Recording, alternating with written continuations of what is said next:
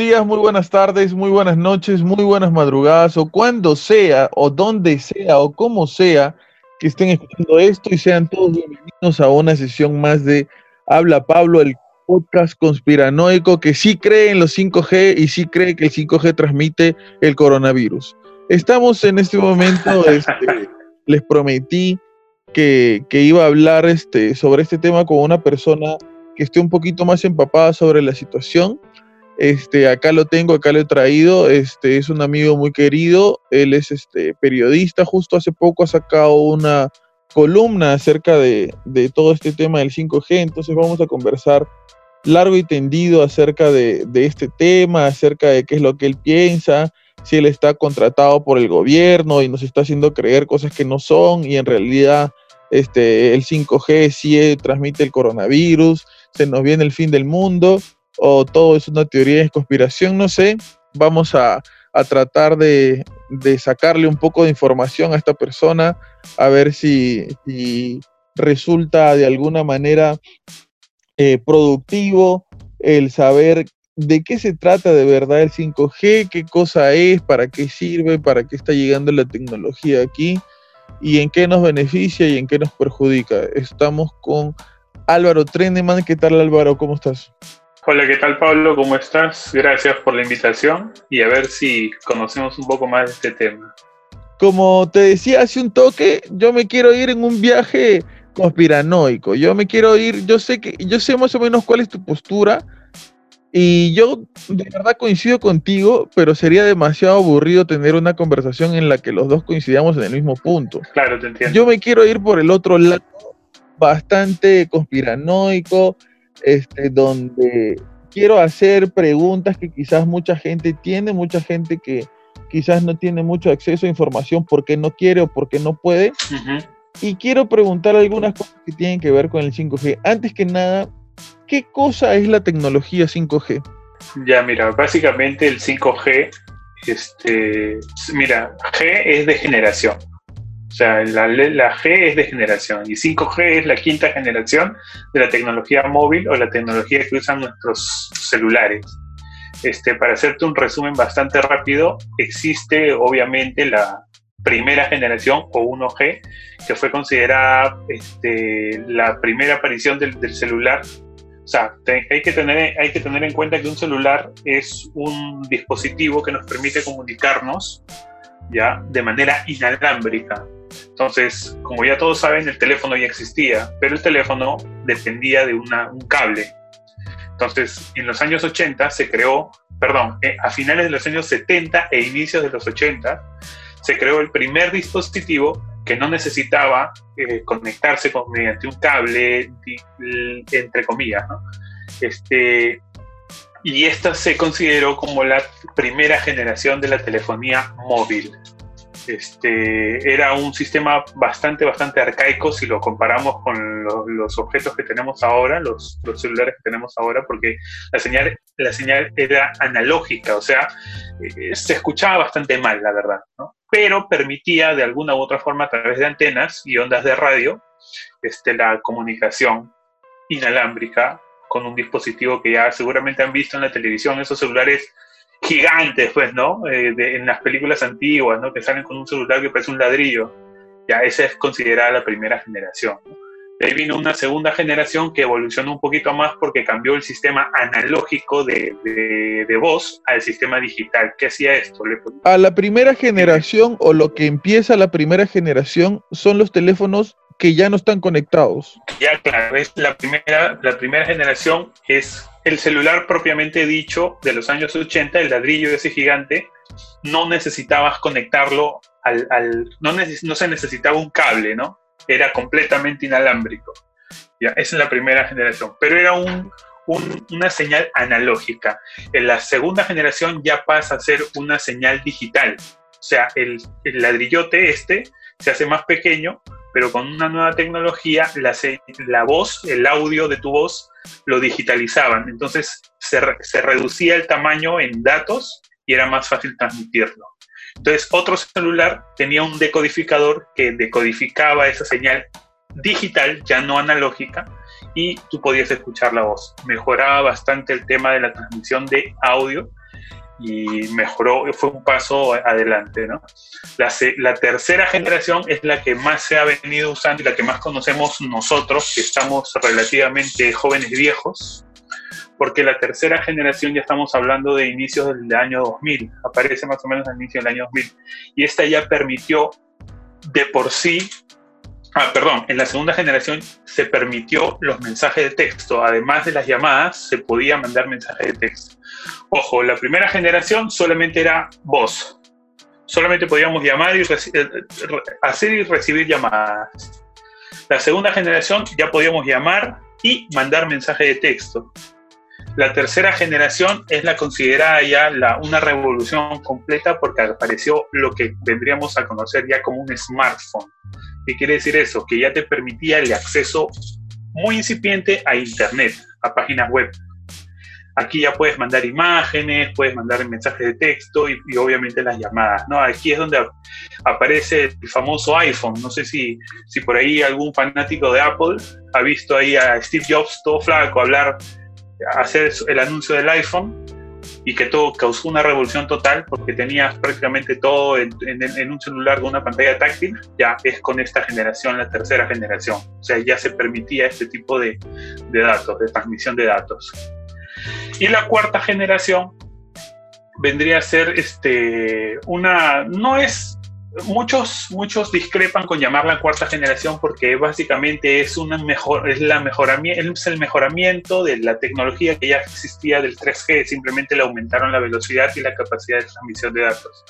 O sea, básicamente es tener internet pero de forma más rápida nada más. Pero lo mismo, ¿no?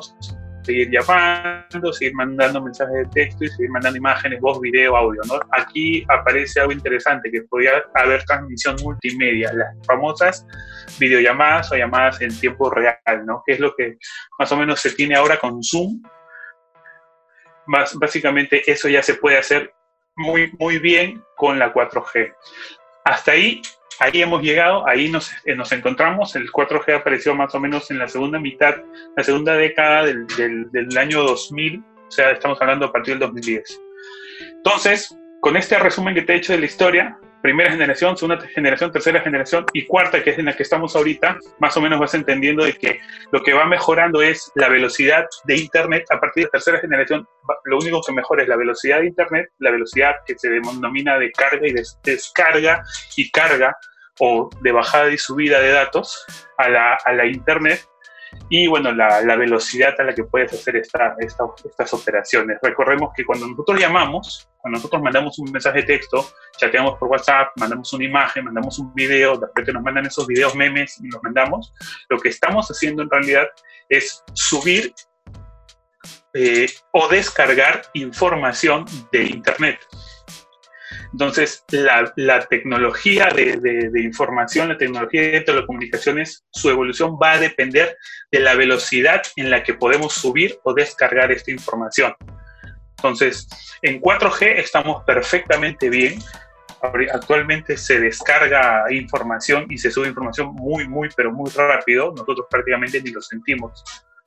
Así que la 5G, ¿qué cosa vendría a ser en todo caso? Y la 5G Claro, a eso voy. ¿Qué es entonces la 5G? una eh, como una expansión como en, como en los juegos, ¿no? Exacto. Que por ejemplo viene Warcraft 3 y la expansión de Frozen Throne. En, en cuestión al 5G, ¿es un paso más allá de lo digital que no creo? O es la expansión del 4G o del 3G en todo caso, o la segunda expansión del 3G? Muchos, muchos, muchos lo consideran, el 5G lo consideran una expansión del 4G, ya. Es más, algunos ni siquiera ni siquiera quieren llamarle 5G, sino este 4G.2 o qué sé yo, ¿no? Lo, lo que el, el 5G lo que es es simplemente, o sea, no ha habido aquí una evolución tecnológica, un cambio de tecnología propiamente dicho, simplemente es, han aumentado la capacidad que tienen o que van a tener nuestros celulares de descarga y subida de información, o sea, con la, respectiva velocidad. O sea, vamos a poder descargar grandes cantidades de información o subir grandes cantidades de información a una velocidad extraordinaria. Básicamente es eso. O O sea, si, si, bien, si bien es cierto, de la tecnología de la 1G a la 2G hubo un cambio generacional en cuanto al tema de, de, evolución tecnológica, porque se pasó de una señal analógica a una digital, ahora lo que estamos viendo es simplemente que están aumentando simplemente la capacidad de carga y descarga de datos con una mayor velocidad. Eso es 5G.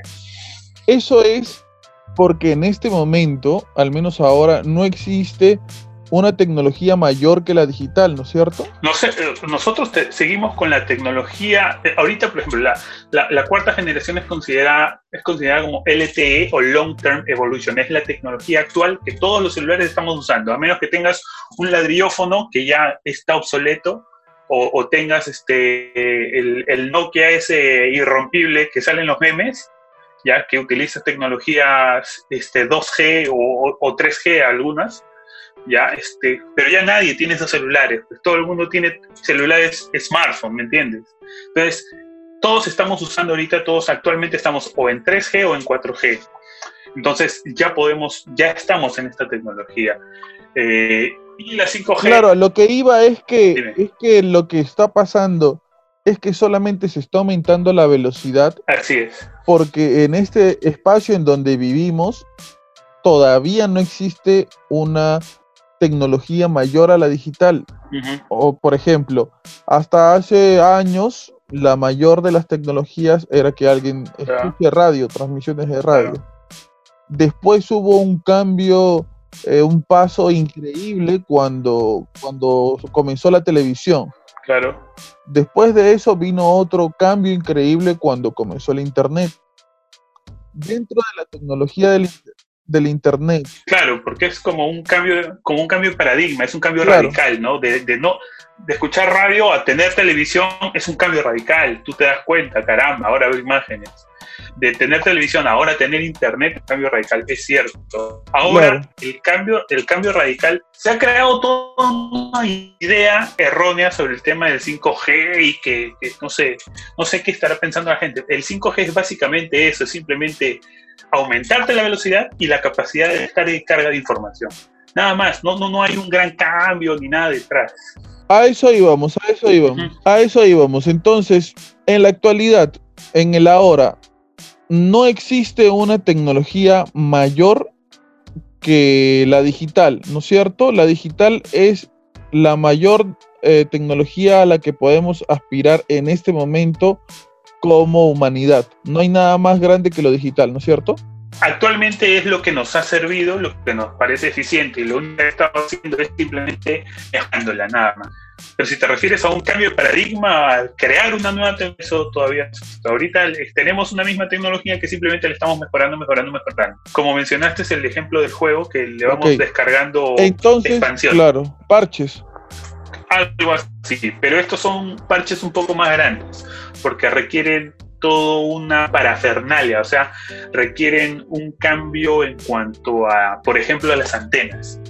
¿Me entiendes? O sea, en cuanto a los artefactos que se requieren para mejorar esta tecnología, ahí sí va a haber un cambio. Y a los celulares, obviamente, porque tu celular tiene una capacidad para un, una, una cantidad de carga y descarga de información. Entonces, para entrar al 5G tendríamos que cambiar antenas y tendríamos, tendríamos que cambiar dispositivos móviles. Nuestros dispositivos móviles tienen que cambiar en función, o sea, nuestro hardware, ¿ya? que es la parte física de nuestro dispositivo móvil, tiene que cambiar. ¿Por qué? Porque va a haber una mayor demanda de datos. Es como tener una computadora vieja y querer jugar GTA V. No vas a poder porque tu computadora no tiene tarjeta gráfica, no, no tiene procesador, entonces tienes que cambiarlo. Claro. Dime una cosa, Álvaro. El 5G, la tecnología 5G, es capaz, ojo con lo que voy a preguntar porque creo que es eh, eh, la, la, pregunta por, por la que se están habiendo muchos problemas, ¿no? En provincia, en otros países, etcétera. ¿Es la tecnología 5G capaz de propagar un virus como el coronavirus? O sea, la, tecnología 5G eh, permite que las antenas, este, que, que, lo que sea que lleven las antenas de transmisión 5G eh, contagien a las personas de una manera más rápida eh, de la enfermedad? Ya, te respondo de forma corta. La forma corta es completamente absurdo pensar que una puede contagiar un virus o un virus. Recordemos que los virus y las bacterias la única forma de transmisión es a través de persona a pescarillas en esta pandemia. Las antenas celulares no estornudan, ¿me entiendes? No son organismos vivos. Tenemos que tener en cuenta que los virus y las bacterias son como parásitos, requieren de un organismo vivo para existir y para transmitirse. Entonces, una antena no es un organismo vivo, un celular no es un organismo vivo. En su superficie, virus en superficie, sí, claro, por ejemplo, si tú agarras tu celular y lo estornudas en la pantalla, pero es una superficie etérea, esos virus van a estar ahí y si no desinfectas tu celular, poco, en poco tiempo se van Ahora, si tú estornudas en tu celular y se lo das a otra persona, obviamente lo estás contagiando, pero no lo estás contagiando porque está impregnado o están los virus que le acabas de impregnar tú con un estornudo. Es lo mismo que pasaría, por ejemplo, con cualquier cosa. Si comparten el vaso de cerveza entre amigos y uno está enfermo, se va a contagiar, pero no quiere decir de que el vaso contagie, sino de que tú estás contagiando porque estás manipulando un objeto.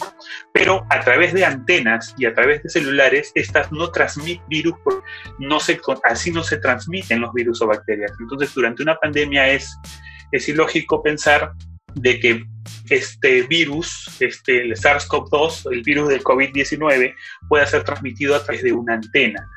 ¿Qué es lo que sí se estudia? Lo que sí se ha estudiado a nivel científico es si la señal que emiten las antenas o los celulares puede causar algún tipo de enfermedad o perjudicar la salud de las personas. Pero eso es una investigación muy aparte que sí se ha realizado, hay muchos estudios al respecto, si quieres te doy las conclusiones más adelante, pero ese es otro tipo de enfermedades o malestares que se cree que genera la transmisión de estas antenas y de los celulares. Pero con respecto a virus y bacterias, es totalmente falso. No se transmite ningún virus ni bacteria a través de una señal de la antena o del celular. ¿A partir de, qué eh, conclusión, a partir de, qué idea, a partir de, mm, no sé, de qué noticia quizás, crees tú que se comenzó a propagar la idea de que mediante la tecnología 5G se podía propagar el virus, porque esto ha tenido que salir de, algún lado, ¿no? A alguna persona se le debe haber ocurrido este, que esto es así. ¿A partir de, de qué crees tú, a qué le atribuyes el hecho de que las personas piensen que es la tecnología 5G la culpable de propagar más rápido el virus? Mira, aquí ya estaríamos entrando en el tema especulativo.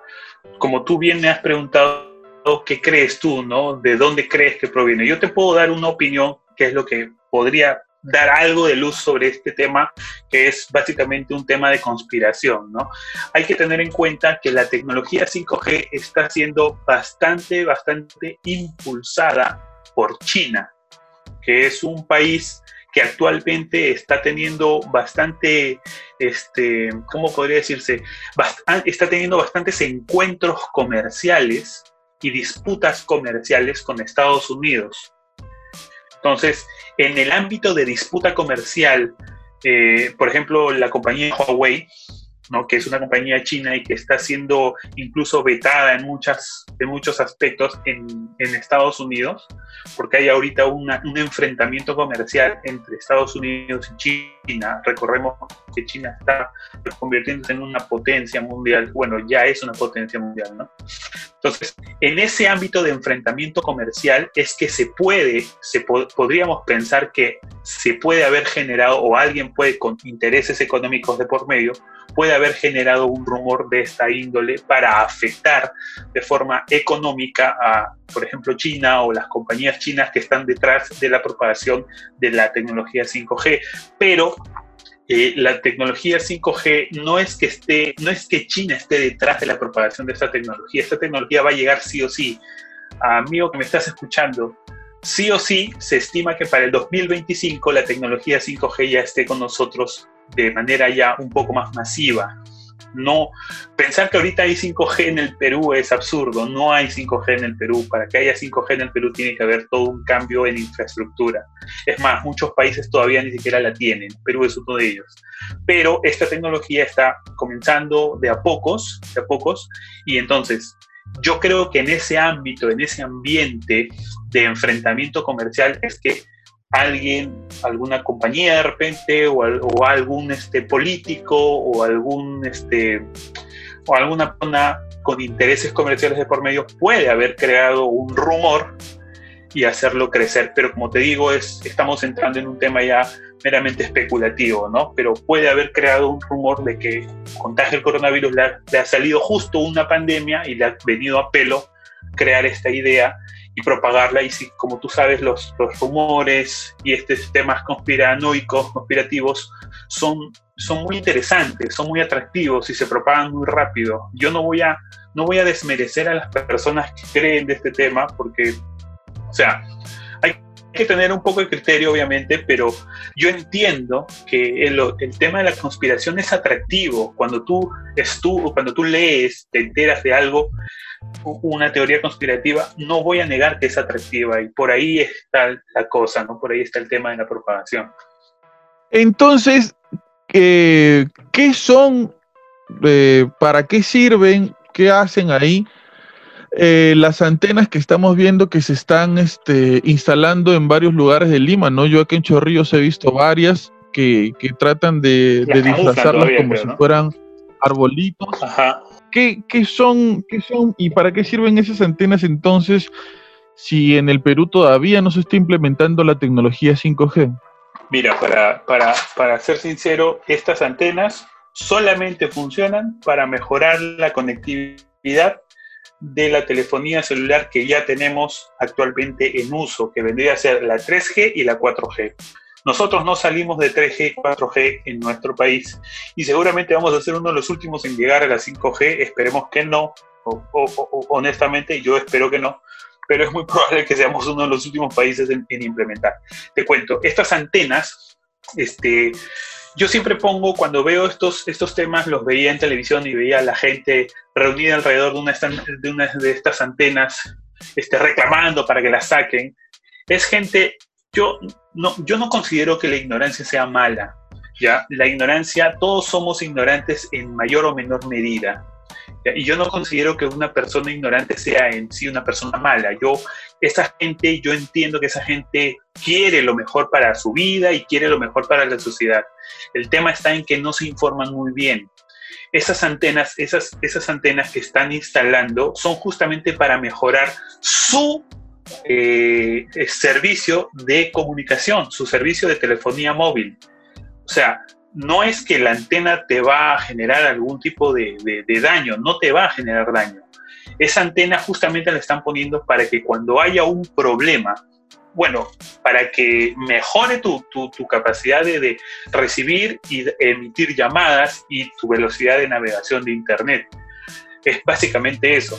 Ahora, yo siempre uso el ejemplo del terremoto de Pisco. No sé si, recuerdan los oyentes, seguramente que sí, el terremoto de Pisco y qué pasó con la tecnología o con las llamadas.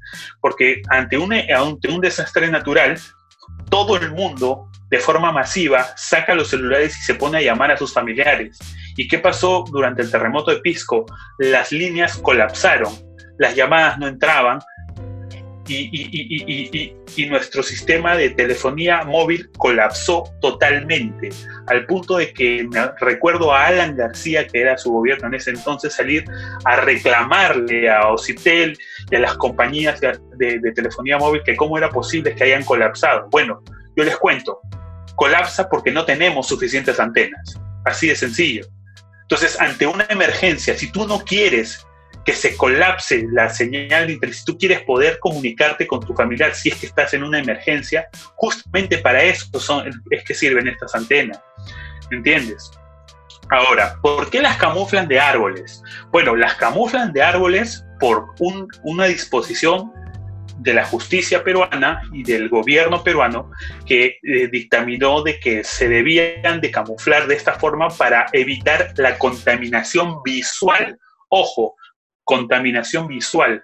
No tiene nada que ver con contaminación sonora, ni contaminación del aire, ni no, es contaminación visual. O sea, básicamente es para que se vean bonitas, así literal. Porque no quieren ir a salir, la gente no quería salir a un parque y ver una antena fea en medio de los árboles. Entonces se dictaminó, el gobierno pidió a las compañías móviles que sus antenas las camuflaran de árboles. No es que te están engañando, no es que te quieren engañar, no es que te quieren, ah, mira, están, están ocultándola de árbol porque saben que hace daño y entonces la quieren camuflar. No se trata de eso, señores. Las, telefonía, las compañías de telefonía móvil, si quieren, no las camuflan, pero lo hacen porque tienen que hacerlo porque el gobierno peruano les ha pedido que lo hagan. Básicamente por eso. O sea, no es que te estén engañando. Toda la información está ahí. Si quieres, puedes ingresar y revisarla. Eh, para, para, para, medir eh, el daño que pueden hacer las antenas en la población, es verdad que se mide el grado de radiación Buen punto. Y si el, grado de radiación que emiten las antenas es bajo y no, no le causaría daño a una persona, eh, se continúa con, esa antena. Es así como se mide el daño posible que pueden tener estas antenas en las personas. Exacto.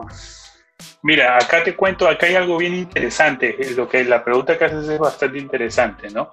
Que eh, ¿Qué daño en teoría haría la radiación de una de estas antenas? Y para ponerte un ejemplo, primero tenemos que entender un poquito qué cosa es la radiación.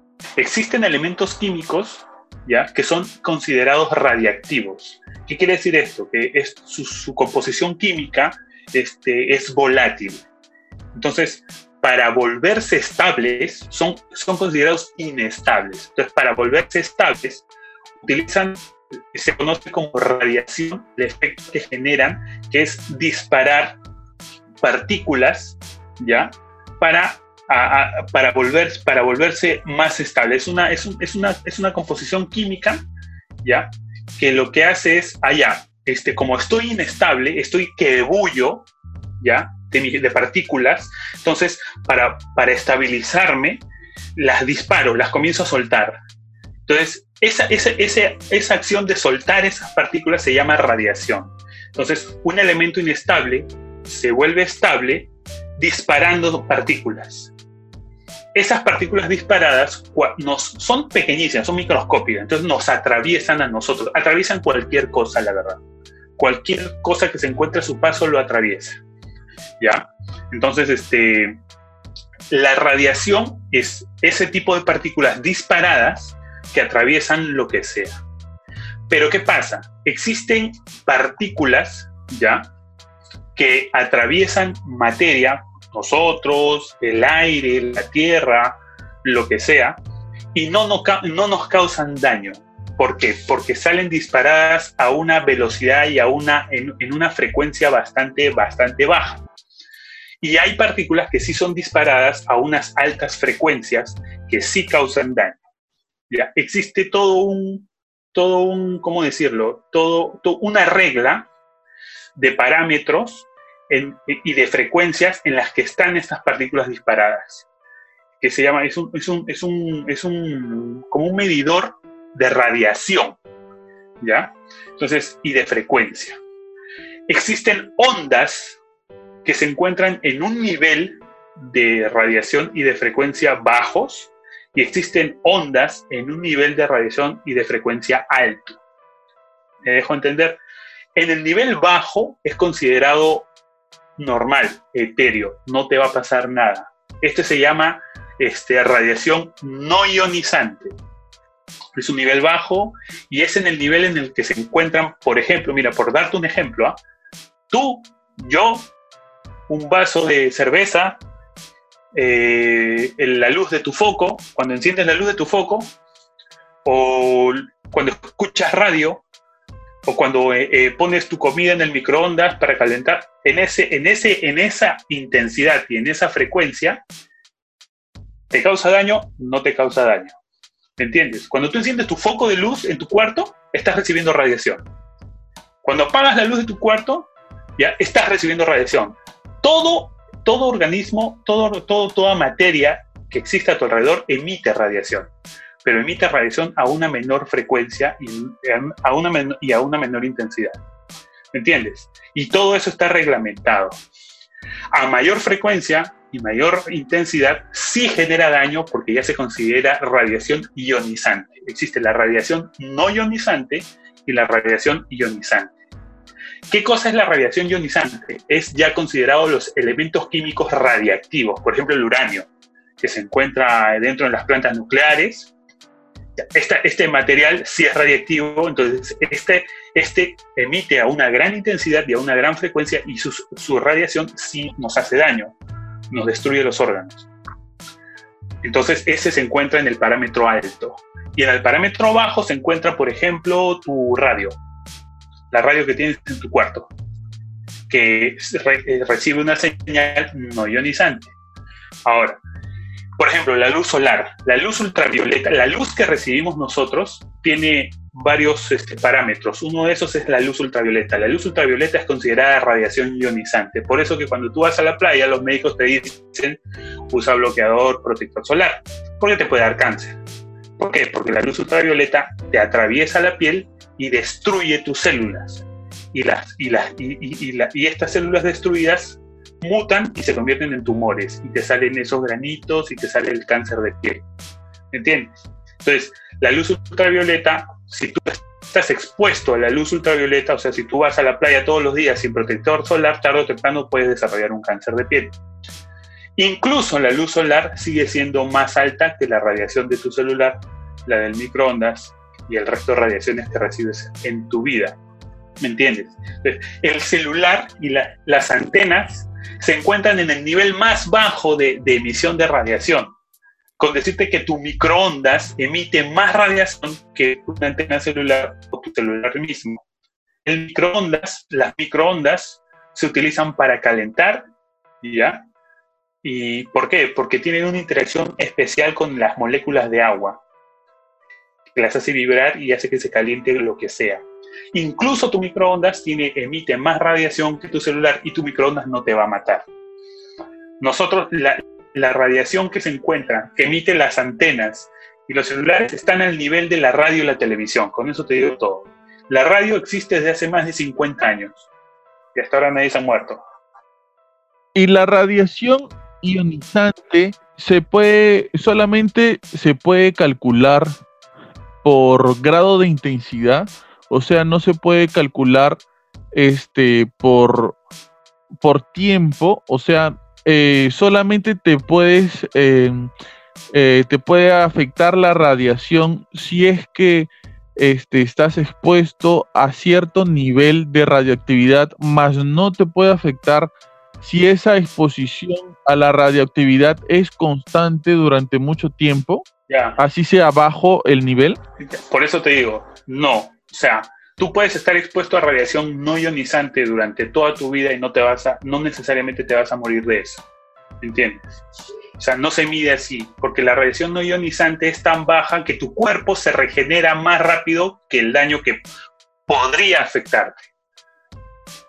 Sin embargo, y a pesar de eso, existen como 25.000 estudios en la Organización Mundial de la Salud que han estudiado, a pesar de todo, a pesar de que no existe ningún indicio, se ha venido estudiando para ver si es que efectivamente la exposición constante genera este tipo de temas y todas las conclusiones dan que no, todas las conclusiones científicas llegan, a la, llegan al mismo resultado. No existe ninguna relación entre la exposición constante y la generación de cualquier tipo de cáncer o qué sé yo. No existe relación. Los cánceres que se han registrado son por infinidad de situaciones. Por ejemplo, como ya te mencioné el ejemplo de la, exposición al sol, por ejemplo.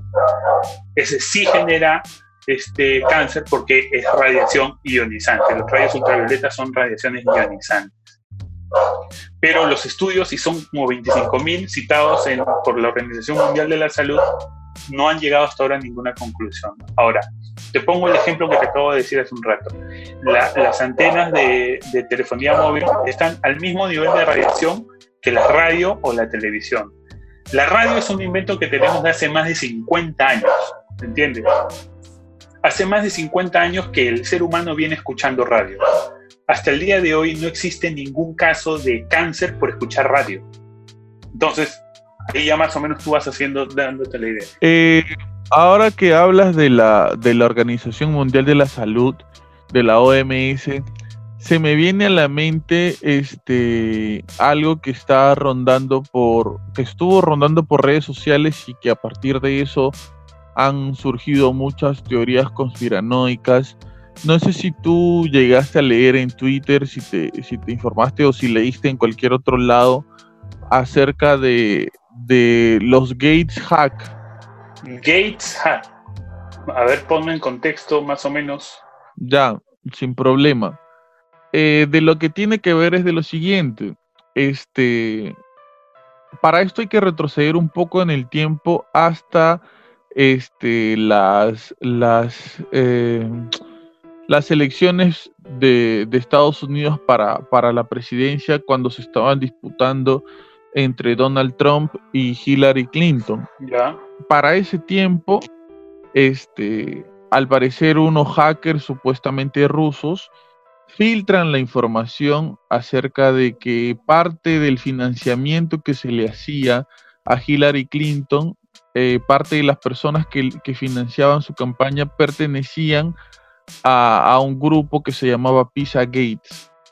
Estas personas que eran parte de este grupo llamado Pisa Gates se dedicaban al tráfico de menores, de, edad, ¿no? Claro para, para gente rica. Lo, de Pizzagate sí, más o menos lo conozco. Para gente con dinero, etcétera, ¿no? Y, modificaban los nombres, los codificaban de alguna manera, este, poniéndoles eh, algún tipo de apodo que tenga que ver con los ingredientes que lleva la pizza. ¿No? Para, para camuflar un poco lo que estaban haciendo. Sí, sí, sí me interesa Entonces, estas mismas personas que hicieron, eh, que hackearon supuestamente este, a las personas que se encargaban de la campaña de Hillary Clinton. Por cierto, Hillary Clinton este, desprestigió totalmente esta situación y dijo que ya no tenía nada que ver y que era mentira y que todo era parte de un complot de Donald Trump. Supuestamente, al parecer, estos mismos hackers, este, cuando comenzó todo esto del coronavirus, hackearon cuentas de la Organización Mundial de la Salud, hackearon cuentas de las empresas de Bill Gates y hackearon cuentas de correo electrónico de un laboratorio en Wuhan. Todo esto dio como resultado que estos hackers filtren los correos electrónicos y filtren las contraseñas de correo electrónico de, de, las personas que trabajan en estos tres sitios. Ellos no ingresaron a leer lo que, lo que había en, las cuentas, lo que había en los correos electrónicos. Ellos filtraron este, los correos electrónicos y las contraseñas y la gente comenzó a entrar a las cuentas. Y una vez que comenzó a entrar a las cuentas, comenzó a hacer screenshots de lo que había en las conversaciones de correo electrónico porque los correos electrónicos comenzaron a borrarse. Entonces, eh, comienzan a salir los pantallazos de los correos electrónicos, de las contraseñas y de las conversaciones que hay este, dentro de, del laboratorio este en Wuhan, dentro de las empresas de, Bill Gates, dentro de, la Organización Mundial de la Salud. Y la, la, teoría de la conspiración sobre este tema explica lo siguiente. Una de las cosas más locas sobre esta teoría es que hay bastantes pruebas sobre esto y no hay hasta ahora, salvo una que otra declaración tibia de alguno de los participantes, no hay hasta ahora eh, pruebas que vayan en contra de las pruebas que se han presentado para aclarar que supuestamente esto es verdad. ¿Qué es lo que, es lo que ofrece la teoría como válido en todo esto? Que al parecer eh, este virus ha sido alterado genéticamente en un laboratorio hace poco el, este, un médico ganador del premio este, Nobel de Medicina, que es una de las personas que, contribuyó a, descubrir el, virus del VIH-Sida, ha dicho lo mismo, que es sido alterado genéticamente en un laboratorio. Cuando todo esto comenzó, eh, un, médico que se encargaba del estudio de, del SIDA, este, le piden que deje este, sus estudios, los estudios que estaba haciendo en ese momento del virus del SIDA, y que ayude a investigar acerca de, del nuevo virus este, COVID-19 del coronavirus, ¿no? Este señor se pone a hacer esta investigación este, y en sus primeros análisis de esta investigación da como resultado que él dice que a él le parecía súper extraño, pero que el virus tenía cepas este, del virus del SIDA dentro de su, de su, eh, ¿cómo puedo escribirlo? Dentro de su, de su constitución, dentro, estaba constituido y tenía algunas cepas del VIH-Sida. Entonces él, mientras estaba hablando sobre, estaba dando sus conclusiones, decía que no se explicaba, no tenía eh, ningún tipo de, de explicación que eso haya ocurrido él no tenía explicación del por qué eso estaba sucediendo. Una semana después de, o dos semanas después me parece, de que él presenta esta investigación hablando sobre este tema del VIH-Sida, de que él no entendía el por qué este, el virus de, del COVID-19 tenía cepas del VIH-Sida, el médico ha muerto en, una, en unas circunstancias un poco sospechosas. Luego de esto. Aguanta, el, el, el, el médico, el descubridor, el Nobel. No, el médico que estaba haciendo estudios sobre el VIH-Sida y le piden comenzar a investigar sobre el COVID-19. Ya, murió este, en circunstancias extrañas. sí, en circunstancias extrañas, como ha muerto el periodista que, destapó en, en, China que los médicos y las enfermeras no estaban este, tomando las medidas de precaución adecuadas para, para, controlar este virus, también ha muerto en circunstancias extrañas, así como murió también eh, el doctor que dijo que esto ya era una pandemia y se había salido de, control y lo obligaron a retractarse sobre esto. él murió este, justo de coronavirus, si no me equivoco. Exacto, muere también este, hace poco. Entonces este, esta, esta teoría avanza un poco más allá y comienza a eh, la gente que se, se mete supuestamente estas cuentas, comienza a sacar pantallazos de las conversaciones, ¿no? Entonces, ¿qué decían estas conversaciones? Al parecer eran conversaciones de, enfermeros, de doctores, enfermeros, etcétera, que se decían entre ellos, este, brother, ya este, esto se, agrandó, se nos está saliendo de las manos, toma tus precauciones, haz esto, haz esto, haz el otro, porque esto ya se convirtió en algo más grande. Conversaciones así. Hasta que, sacan una conversación acerca de cómo al parecer ha sido que, todo ha empezado, con nombres y apellidos.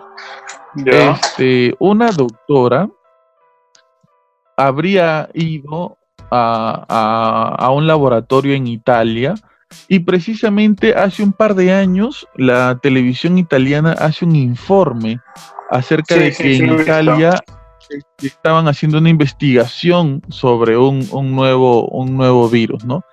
Al parecer esta, esta doctora este, de China viaja hasta Italia, de, por de alguna manera se roba el virus, y lo lleva a China, le hacen alteraciones genéticas.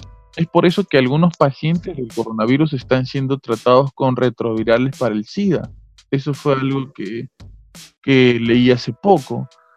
Este, lo lleva al laboratorio en Wuhan, en China, eh, lo alteran genéticamente y después eh, eh, encapsulado en hielo seco, el virus es dejado en los ductos de, en un, ductos de ventilación que están cerca a un tren que recorre gran parte de China y que a la vez está bastante cerca del mercado de Wuhan. Y según dicen estas conversaciones, estos chats, estos correos electrónicos, las cámaras de seguridad han grabado a la doctora haciendo esto. Claro. Exacto. Entonces, ¿qué tiene que ver Bill Gates en toda esta situación? Que este, una de las empresas que en estos momentos está eh, dando y donando más dinero para, la eh, para encontrar supuestamente la cura de este virus, la vacuna, son las empresas de Bill Gates. La fundación, Hace poco Estados Unidos se desligó totalmente se desligó totalmente de la Organización Mundial de la Salud, dijo que, ellos han sido unos irresponsables, que no les van a dar más dinero. Las empresas de Bill Gates han contraatacado, dando mucho más plata todavía. Algunos están diciendo que, él ha patentado ya el virus de, del COVID-19 para poder patentar así también la, vacuna. Entonces, este, por ahí va un poco esta teoría, en donde tiene que ver la OMS, tiene que ver Bill Gates, tiene que ver laboratorios en Wuhan, y etcétera. Y te digo que lo más loco de esta teoría es que hay bastantes pruebas que no han sido refutadas en este momento, que no han sido este, por ninguno de los protagonistas aclaradas. En este momento, al parecer, se está esperando que salga el video de la cámara de seguridad de esta doctora haciendo esto, dejando, dejando este el virus ahí para que se propague. Pero eso es lo, lo que ofrece esta teoría. Eh, obviamente que si esto fuera serio. seguramente no salga nadie a, No, si esto fuera serio, pucha, creo que no nos sorprendería mucho, la verdad, eh, lo que el hombre puede llegar a hacer por dinero, pero me parece que, que da que pensar, por lo menos, y justo este tiene que ver con este tema de la tecnología 5G, porque al parecer mucha gente dice que van a, a meternos algún tipo de chip mediante la vacuna del COVID-19 y hace poco veía una entrevista a una persona especializada en lo que tiene que ver con, con tecnología y etcétera. Y al parecer en este momento ya, ahora, ahora en el ahora, en nuestro, en nuestro presente, existe tecnología como para eh, ayudarnos a potenciarnos como seres humanos. Por ejemplo, existe tecnología que si tú tienes este Alzheimer, te va a ayudar a superar el Alzheimer y ya no vas a tener el problema de que te olvidas las cosas y etcétera. Este, y esto se está trabajando, este, puedes encontrar las declaraciones de Elon Musk, que está hablando sobre este tema. Esto se está trabajando a futuro para llegar a un punto en el que el lenguaje, como lo conocemos, este, no exista más y que nosotros nos, nos podamos comunicar telepáticamente. Que podemos, eh, lleguemos a tener la habilidad de, de, ¿cómo se llama? Quiere, quiere conectar la mente con el ordenador, con la computadora. Exacto. Que, podamos, que eh, pueda llegar a, llegamos a aprender este, o a leer un libro tan fácil como descargar una app en tu celular. ¿Sabes? Me recuerda, ¿sabes? Me recuerda, no sé si, si has visto, o si alguien por ahí que nos escucha ha visto Ghost in the Shell, la serie anime Ghost in the Shell, o si han visto la película de repente, es más o menos así, ¿no? Ahí, o como Matrix, ¿no? Que te, te conectas a la Matrix y te descargan un, un, un, curso y el curso te lo descargan ahí en segundos en el cerebro, ya lo sabes. Una nota así. Ya, pero mira, sí, o sea, es interesante, como, como te dije al inicio, ¿no? Toda teoría conspirativa tiene eso, ¿no? Ese atractivo. O sea, juega con tu visión de que, hasta qué punto puede ser posible algo. Y te crea esa idea de que, ah, puede ser. O sea, te deja la idea, te deja la pregunta en la cabeza de que, oye, aguanta. O todo encaja, ahora todo encaja, puede ser. Pero a eso es a lo que voy. Las teorías conspirativas son atractivas por eso. ¿Me entiendes? O sea, uno en realidad puede crearte una teoría conspirativa de prácticamente lo que sea. O sea, yo te puedo vender la moto, yo te puedo decir, ¿sabes qué? Este, tomar mucha agua te, puede enfermar y, te meto datos, te meto todo y, de repente te hago creer de que tomar agua, agua, un vaso de agua todos los días te puede matar, ¿me entiendes? O sea, la, teoría conspirativa tiene esa capacidad de atraernos a nosotros y de gustarnos, ese es su atractivo. Pero vayamos un poco más allá, o sea, yo no digo que no, yo, yo honestamente te soy sincero, yo consumo bastante de esos temas, a mí me gusta la teoría conspirativa, me gusta leerlos, me gusta investigarlos, no estoy diciendo que, los, que, las, crea, que las crea, ¿ya? Pero sí me gusta esa lectura, me gusta, me parece atractiva, pero tiene, tenemos que ir un poquito más allá, pensar un poquito más allá y ponernos en todos los escenarios posibles o al menos imaginar todos los escenarios posibles para ver qué tan cierto o qué tan jalado los pelos es esto que estoy, que estoy escuchando, ¿no? Por ejemplo, ¿no? Tú mencionas el tema de Bill Gates y las patentes y todo, y eso es cierto, es, cierto, o sea, puede ser, es posible, es, es plausible de que, de que una compañía se haga con la de, con la de un virus lo propague y tenga ya la patente este, esperando del antivirus y hacerse de plata. Es muy posible, es muy, muy posible. Entonces, ¿qué hacer al respecto de eso? Este, volvernos unos conspiranoicos de, de Internet y estar ahí detrás eh, propagando información que no sabemos si es que es cierta o falsa. Yo creo que esa debería ser, si tú crees eso, entonces deberías estar atento a qué hacen tus gobiernos por ejemplo, ¿no? Este, ¿Qué está haciendo el gobierno al respecto? al menos en nuestro caso, en nuestro humilde caso aquí en Perú. Y, empaparnos un poquito, ¿qué está haciendo el gobierno? ¿Qué están haciendo las autoridades al respecto? Por ejemplo, ¿no? ¿Qué se piensa hacer cuando salga una vacuna? ¿Se va a vender? Hasta ahora, que yo tengo entendido y todo lo que hemos escuchado del gobierno, no, nadie ha mencionado el tema de vender vacunas. Hasta ahora. ¿Ya? Entonces, la pregunta es, ¿se va a vender al público? ¿Cómo va a ser? Si hay una cura al COVID, ¿se va a vender? ¿Se va a vender esta medicina? ¿Cuánto va a costar? Ese es el tema, ¿no? O sea, ahí ya más o menos tú vas silvanando todo y te vas dando cuenta si es que efectivamente, ah, sí, hay una, hay una sola compañía que va a hacer, que va a vender las vacunas o que va a vender este, la, la cura. Pero hasta donde yo tengo entendido y toda la información que yo he venido realizando, no es solamente la organización de Bill Gates la que está detrás de vacunas y de curas. Hay hasta científicos peruanos independientes que están investigando curas y vacunas y tratamientos para esta enfermedad. Entonces ahí tú te pones a pensar, aguanta tu coche. Si fuera solamente la compañía multinacional de Bill Gates la que está detrás, serían ellos los, únicos que tendrían pues este, el resultado, pero hemos visto, por ejemplo, me he enterado por RT, RT, Russian Today, que es como el CNN, pero de Rusia, que ellos ya tienen un, medicamento efectivo. ¿Me entiendes?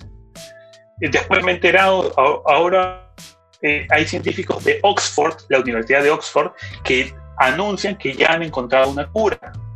¿Me entiendes?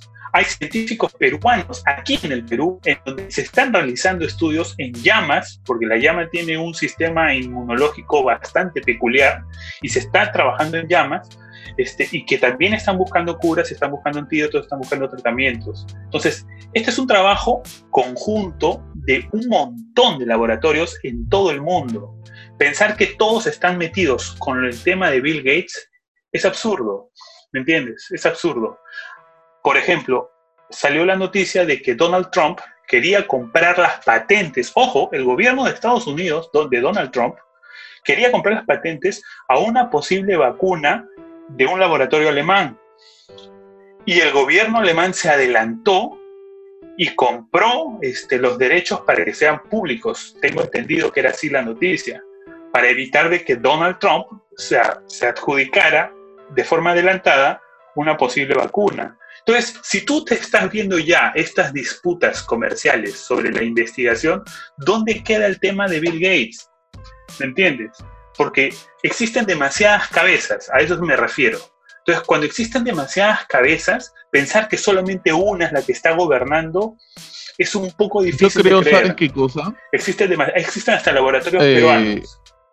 A veces creo que, por ingenuos quizá, creo que todavía seguimos pensando que el mundo se maneja por naciones, por países Y creo que no nos damos cuenta a veces que el mundo no se maneja por naciones ni por países, el mundo se maneja por personas.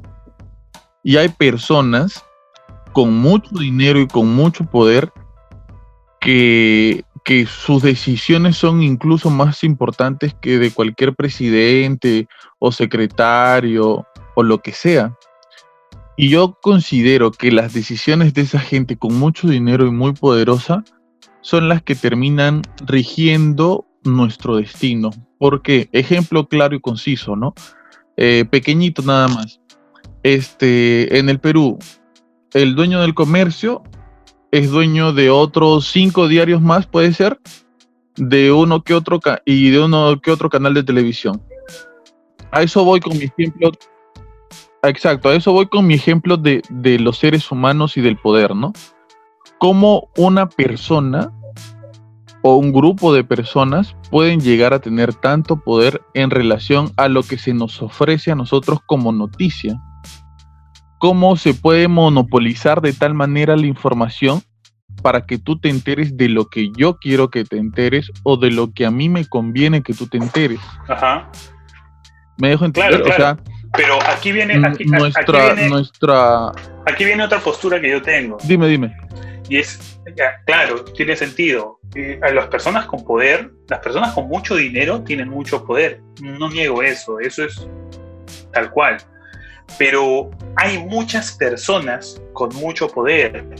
O sea, si hubiera solamente una o un grupo pequeño, puede ser, de repente, te, creo completamente. Pero hay muchas personas. Por ejemplo, en el caso del comercio que tú mencionas, está bien, y, efectivamente, seguramente hay una concentración de medios, todo lo que tú quieras. Pero existe también otro grupo, ¿me entiendes? Y existe la opción a que, a que tú veas otro grupo o veas este, informaciones independientes. Por ejemplo, Hildebrand en sus 13, por ponerte un ejemplo, ¿no? O sea, cuando mientras exista, mientras existan otras alternativas que le puedan hacer la bronca a esta. No, pero no, no, no, no, no, ahí tampoco. Más o menos. no creo que tú, tú me vas a decir que Hildebrand en sus 13 le hace la bronca al comercio. No, no me refiero a eso, me refiero a que tienes otras opciones. O sea, está claro, bien, tienes, razón. Otras opciones, pero dime, dime, dime este, la gran mayoría o el gran porcentaje de personas qué cosa es lo que consume. Y, pueden haber uno que otro aislado que, consuma eh, información alternativa. Perfecto. Pero yo, como, como si quieres, millonario y poderoso y etcétera, ¿a dónde me dirijo? ¿A los, ¿Al grupo grande que consume lo de siempre o al grupo chico que consume lo alternativo. Yo me voy al grupo grande. Yo me voy al grupo no, claro. a ver. A la masa. Claro, yo te entiendo. Y, es que la masa va a ser bruta, así haya o no haya el comercio. ¿Me entiendes? La masa va a ser bruta, así haya o no haya el comercio. Porque la masa es bruta. O sea, cualquier estudioso de sociología sabe que la masa es bruta. El tema está en que se tiene que educar a la masa o la masa tiene que educarse. Ahí está el tema, cómo te vas educando. Porque mientras tú te vas educando, vas poco a poco vas a, dejar de ser masa. ¿Me entiendes? Entonces, la pregunta en todo caso, ¿quién tiene el monopolio en la educación? Es que ese es otra, otra, eh, eh, entramos en un tema muy grande. Claro, ya regresando al tema de la conspiración. El, tema educativo ya es este, prácticamente igual que el cultural, ¿no? Es este, tiene tantos matices como colores debe tener el arco iris. Por eso, pero a eso es a lo que voy. Mientras hayan todos esos matices, o sea, si hubiera un solo color, estaríamos más jodidos que si hubieran varios, varios colores. No sé si me dejo entender mientras, mientras más colores hayan, yo creo que es mejor. Porque si hubiera un solo color, ahí sí estamos jodidos. Ahora, regresando al tema de la conspiración, mencionaste un tema, un tema interesante, ¿no? El tema de que el virus ha sido una mutación, que esto que lo otro, bacán. Mira, este, cuando empezó el tema del coronavirus estuve investigando, habían muchas fuentes científicas que mencionaban lo mismo, ¿no? Que el virus era de origen natural, incluso la misma OMS decía, ¿no? El virus es de origen natural no ha sido modificado. Entonces, este, al ser de origen natural, entonces sí, ha habido un brote zoonótico, que es cuando se, traspasa un virus de un animal a una persona, a eso se le llama. Este, y sí, apareció seguramente, seguramente, ojo, en un mercado húmedo de la ciudad de Wuhan, en China. Esa era la, la, la, teoría que se tenía hasta el momento, ¿no? Que había aparecido en un mercado. Este, después han aparecido más datos, más datos que han sido desclasificados en realidad, en donde se mencionaba, se mencionaba que embajadores, eso salió, si no me equivoco, en el Washington Post, salió de que este, unos agregados culturales, unos científicos estadounidenses, habían ido al laboratorio de Wuhan, ¿ya? Y habían detectado, porque el laboratorio de Wuhan estaba pidiendo financiación para el estudio del coronavirus. Hay que entender que el coronavirus es un virus mmm, no es tan nuevo como digamos, es un virus que ya, se, ya lo conocíamos. ¿ya? El coronavirus es un virus que ya se conocía. Es un virus, incluso han habido brotes de SARS y de MERS, que son dos tipos de coronavirus distintos. Y también han habido brotes y hubo una, una especie de epidemia en una región determinada y se buscó y se encontraron curas y todo.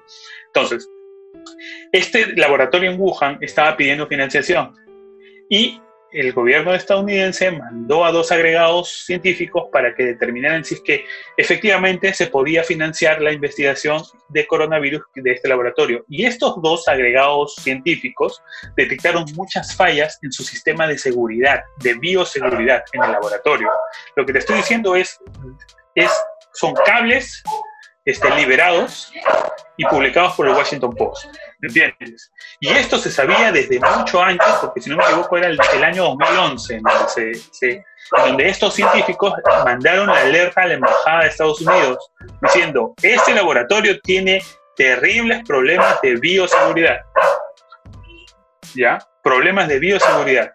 Entonces, el gobierno estadounidense decidió no este, financiar la investigación de coronavirus de ese laboratorio justamente por estos problemas de bioseguridad. Tenían que saltar, tenían que saldar esos problemas y de repente otra vez pedir la financiación. Te estoy hablando de cables este, revelados. Entonces, ahí esa, es, esta información es la que justamente utilizó Donald Trump para comenzar su campaña de ataque a la OMS y a China. Incluso ahora creo que ha mencionado que ha dejado de financiar a la OMS y todo eso, ha dejado de mandar plata, porque pasa que los, los, los, estados dan una cuota a la OMS y a la, y a la, y a la ONU y todo el tema. Entonces, este tema, ¿por qué?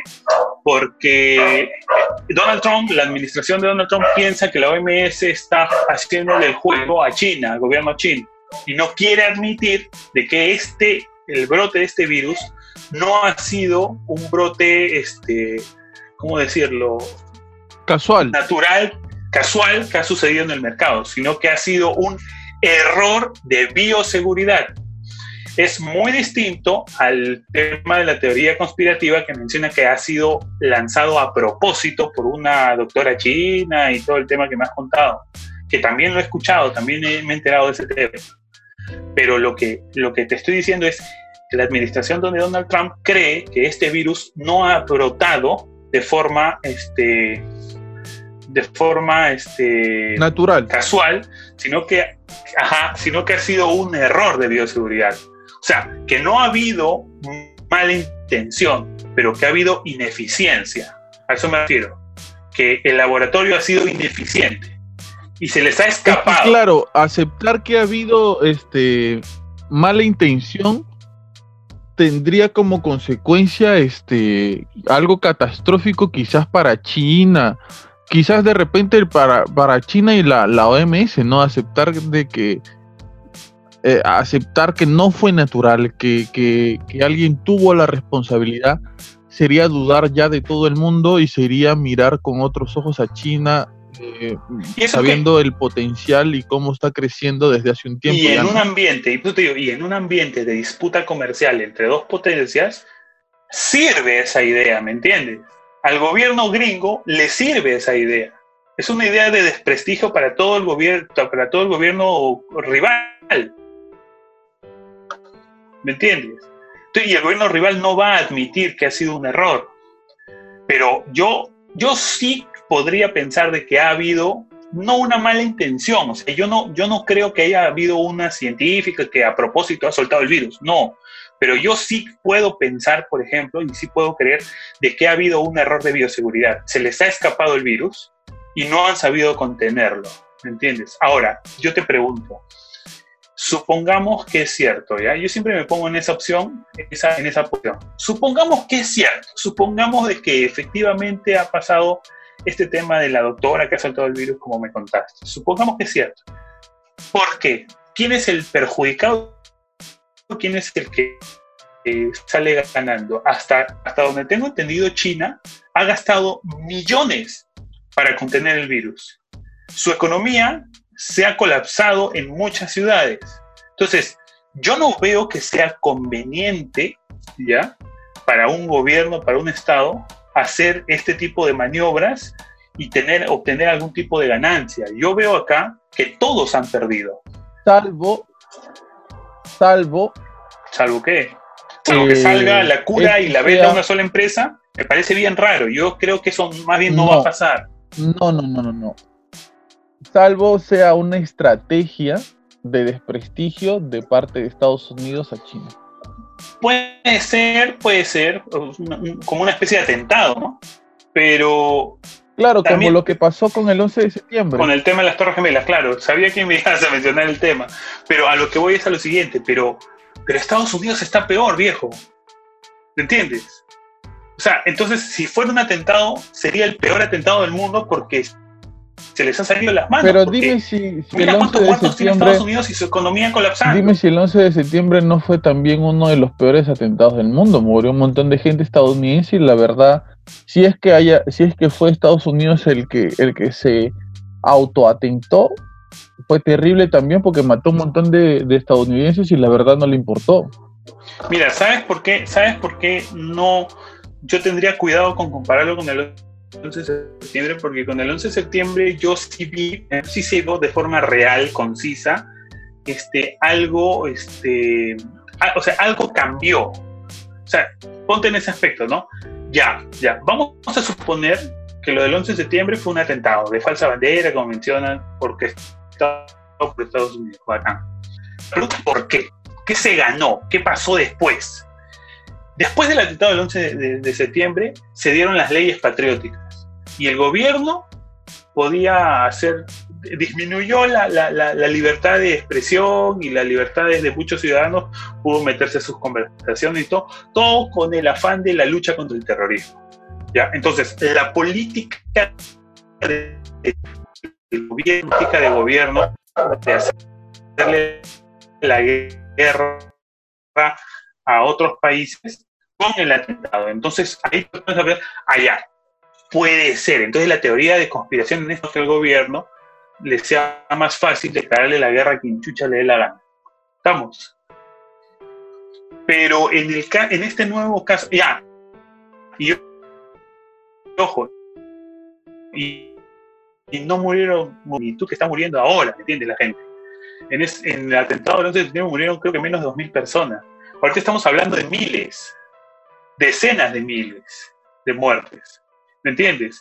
Y una economía que se está yendo, se está yendo, se está yendo de, bruces. Entonces, por eso, ahora supongamos que es un atentado. Supongamos que es un atentado, que esto ha sido pensado así, que ha sido, como dices, orquestado por Estados Unidos para desprestigiar a China. Supongamos que es eso. El más, uno de los países más afectados a nivel de salud y económica es Estados Unidos. Entonces, suponiendo de que ha sido un atentado, les está saliendo hasta el perno. ¿Me entiendes? Por eso que yo no creo que haya sido un atentado. Yo más me inclino por el tema de que o efectivamente ha sido un de origen casual, ¿ya? Como se menciona, un error humano, un error de bioseguridad del laboratorio, ¿me entiendes? No, contenido bien un virus y se les escapa la teoría conspirativa de que haya sido un atentado, que esto, que lo otro. ¿Por qué? Por las repercusiones negativas. nadie hasta ahora noto que se haya beneficiado. Hasta ahora no veo a nadie beneficiado de esta Es que me parece que, tiene que ver con... el... ahí podríamos poner a especular quién es el beneficiado.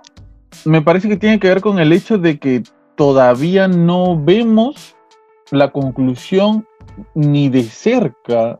Todavía no sabemos cómo esto va, va a darle, la humanidad, cómo va a darle la vuelta a esto. O sea, ¿cuál es el fin de esta historia? Que se encuentre la, vacuna.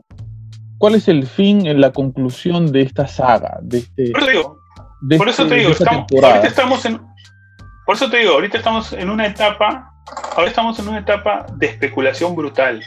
Podemos decir que es Bill Gates, podemos decir que es Estados Unidos, podemos decir que es China, la OMS, pero es una etapa de especulación, pero es solamente eso, es una etapa de mera especulación, ¿entiendes? O sea, no podemos decir a ciencia cierta si es que esto realmente es cierto hasta que veamos gente, hasta ahora no veo a nadie beneficiado. Por eso que a la teoría conspirativa no le creo mucho, por muy atractiva que me parezca, ¿entiendes? Pero no le creo mucho porque hasta ahora no veo a nadie beneficiado y no creo que haya nadie beneficiado cuando todo esto pase. Yo creo que economía mundial, ¿entiendes? O sea, yo no veo a Bill Gates ahorita haciéndose más rico, más bien lo veo yéndose a la mierda porque no está vendiendo, no está vendiendo. Nadie está vendiendo. Tú dime una cosa, Álvaro. O sea, yo no veo a Bill Gates haciéndose más rico ahorita. A ti te sorprendería. A ti te sorprendería que. O sea, te sorprendería como que. Como que, no sé, te caes de culo, te, te, te desmayas, te, no sé. ¿Te sorprendería eh, de manera, de, una gran manera, que una persona, no digamos Bill Gates, pero una persona poderosa con bastante dinero esté detrás de todo esto? No es, no es como que una sorpresa, porque las personas con dinero siempre traman algo, es lo que se cree, ¿no? O siempre buscan millonarios o multimillonarios buscan beneficios, ¿no? O sea, pero, pero ya es un poco jalado los pelos pensar en una conspiración de esta manera por una persona. Lo que pasa es que me cuesta creer de qué manera puede beneficiarse. A eso es a lo que voy. Entonces, yo no, prefiero no especular, prefiero no especular hasta ver efectivamente qué, es lo que pasa después. Como, como tú pusiste el ejemplo, ¿entiendes? Y las políticas del gobierno de, de ese entonces George Bush, este, que él planteaba, fueron aceptadas antes del atentado del 11 de septiembre, ningún gringo pensaba en hacerle la guerra a nadie. Y después del atentado de las Torres Gemelas, la opinión pública era guerra, guerra, guerra, querían hacer guerra. ¿Entiendes? Entonces ahí ya tú ves, ah, acá hay algo raro. Entonces eso te hace pensar, ¿no? Ah, bueno, acá hay algo raro. La administración de este huevón y lo que, lo que pedía se vio favorecida por este atentado. Pero en este caso ahorita, actual, estamos en una etapa de especulación brutal. No, no podríamos concluir nada. Entonces, y yo honestamente no creo que alguien se vaya a beneficiar de esta pandemia. No creo que alguien se vaya a beneficiar. Al único que veo que se beneficie de esta pandemia es el creador de Zoom. Ya, no creo que el creador de Zoom que si no me equivoco es un chino. El único eh, que este, ha creado el virus para, para un mundo tenga llamada. Claro, no creo. O sea, por eso te digo, yo estoy viendo que la economía, cuando la economía, la economía, a la economía mundial le va mal, a todo, el mundo le va mal, viejo. ¿Me entiendes? Por más rico o por más pobre que seas. ¿Ya? Porque los ricos están perdiendo plata porque no están vendiendo. Porque la gente no está consumiendo como debería consumir. Ahí he visto, puta, Disney ha abierto con bombas y platillos en Francia. Ya el Disneyland de Francia. Ya abrieron, creo, sus puertas con bombas y platillos. Estoy viendo que los vuelos te están dando un montón de ofertas para que viajes. ¿Me entiendes? Se, han bajado al, punto de que te, lo que te costaba antes una tecnología que estaba leyendo en, en, una, en una web lo que te cuesta un iPhone, el último iPhone, te sirve para viajar, no sé, ahora te sirve para viajar, no sé, a Nueva York. el precio de un iPhone, ¿me entiendes? O sea, para que te des cuenta cómo la economía colapsada ha obligado a los precios comiencen a bajar y las empresas te comiencen a meter ofertas, porque estamos mal, viejo. Las empresas están yendo al demonio y la economía está colapsando y no veo a nadie beneficiándose, pues. Y te tienen que vender, entonces te comienzan a meter ofertas y ofertas y ofertas, porque están mal, están que se caen. Un poco. Entonces, como no veo todavía yo a nadie beneficiándose, no creo mucho ese tema. ¿no? Un poco Pero para. ahorita, como te digo, estamos en especulación, tendríamos que esperar. un poco para, para ir cerrando, este, unas, algunas cosas, ¿no? Hace poco escuchaba a alguien decir que estamos en la época de, en una época maravillosa para los crédulos, ¿no? Porque tú sales con algo y dices algo y hay un montón de gente creyéndote esto que, que estás diciendo, eso por un lado. Es una época maravillosa para toda la gente que es crédula y cree lo primero que se le, que se le dice. Lo segundo es que, este, Humberto Eco, dime, dime. Humberto Eco, te digo un datito sobre lo que acabas de decir, que me parece muy interesante. Humberto Eco, que era un estudioso, que ya falleció, que era un estudioso de este tema de, la comunicación, él decía que las redes sociales le ha dado voz a los estúpidos. ¿Me entiendes? Antes el estúpido hablaba y solamente lo escuchaba quien, las personas que tenía cerca. Lamentablemente, una de las, de las, de las de los puntos negativos de las redes sociales es que le ha dado voz al estúpido, al que no necesariamente ha estudiado algo o, sabe algo o, tiene una opinión formada de algo. A eso me, me dejo entender. O sea, ahora cualquiera, con respecto a lo que tú acabas de mencionar, ¿no? Cualquiera que piensa lo que le da la gana tiene un gran micrófono a través de las redes sociales. Las redes sociales, le- ese es un punto negativo. Un punto positivo es que también le ha dado voz a personas que sí tienen opiniones formadas y medianamente interesantes, pero lamentablemente ha puesto en el mismo nivel ambas partes. Y ahí está la tarea de nosotros de darnos cuenta a quién darle o, a quién darle más tiempo, a quién regalarle más de nuestro tiempo, ¿no? A una persona que medianamente tiene una opinión formada, interesante y que es eh, y que puedes palpar con la realidad, o, o- o- al, o al meme que te pasaron, que por ejemplo las antenas te van a dar este coronavirus y que no tiene ningún sentido por ningún lado, pero tú le crees porque te lo pasó, no sé, un amigo, tu abuelita, tu mamá, ¿no? O sea, ese es, ese es, ese es el tema, ¿no? Sobre lo que mencionaste. Este, el, el segundo punto de, eh, que, que quería mencionar era también que a veces lo más loco termina siendo lo, lo cierto, termina, termina siendo lo Te correcto. está, llamando, te está llamando Bill Gates, viejo. No, me- estamos a- hablando Te de está llamando Bill Gates de para... todo lo que tiene que ver con su tecnología, o su computadora, su celular y todo. Este, lo, lo más Te loco está veces- llamando para decirte, oye viejo, ¿ya?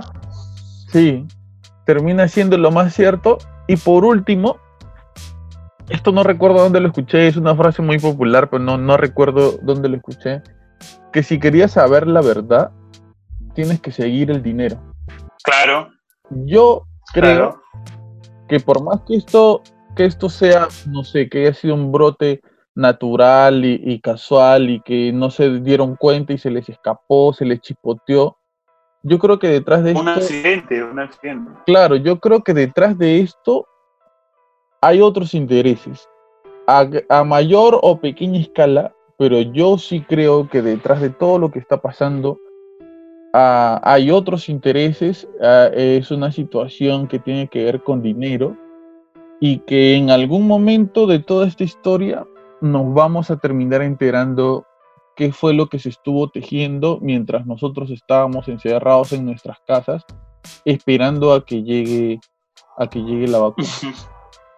Y bien, muchas gracias por estar ahí, muchas gracias por escucharnos. Yo creo que este, sí. Gracias, de verdad. Déjame, déjame, déjame decirte, yo también creo, yo también creo eso de seguir el dinero, ¿ah? Yo también creo eso de seguir el dinero. Por eso te digo, ahorita tenemos que ponernos a pensar, ya, supongamos que todo es cierto, ¿a dónde está el dinero, no? Muchas gracias por estar ahí, muchas gracias por escucharnos, muchas gracias Álvaro Siempre súper, súper interesante este, conversar contigo, conversar este, sobre estos temas. Dime dónde, dónde la gente que, que nos escucha ahora pueden escucharte un poco más. Ya, mira, yo tengo mi columna Nergasmo, sale todos los viernes en Perú 21 a través de la web de Perú 21, www.perú21.p. Todos los viernes sale Nergasmo, ahí me pueden leer y a veces también escuchar porque a veces le meto videitos. Ah, bacán, bacán, bacán. Entonces, muchas gracias a todos los que, los que estuvieron ahí escuchando. Este, espero pronto meternos una, una conversa sobre, sobre estos temas, quizás eh, meternos, este, como te dije la vez pasada, a algo un poco más, más misterioso, más este, eh, una, una situación un poco más, este, así como que de miedito, cosas así. Me parecería chévere conversar sobre cosas que, que tengan que ver con el misterio. genial, ¿eh? con, con, con, con, esas cosas así meas, locas. Este, nada. Eh, gracias por, por escuchar el podcast. encantado. Bacán, bacán. Gracias por escuchar el podcast. Denle like a, la página en Facebook, Habla Pablo. Síganos en Spotify, síganos en, en Anchor, en todas las plataformas donde se escuchan podcasts. Este fue Habla Pablo, el podcast de todos. Muchas gracias por estar ahí y muchas gracias por escuchar. Este fue Habla Pablo, el podcast conspiranoico. Hasta luego.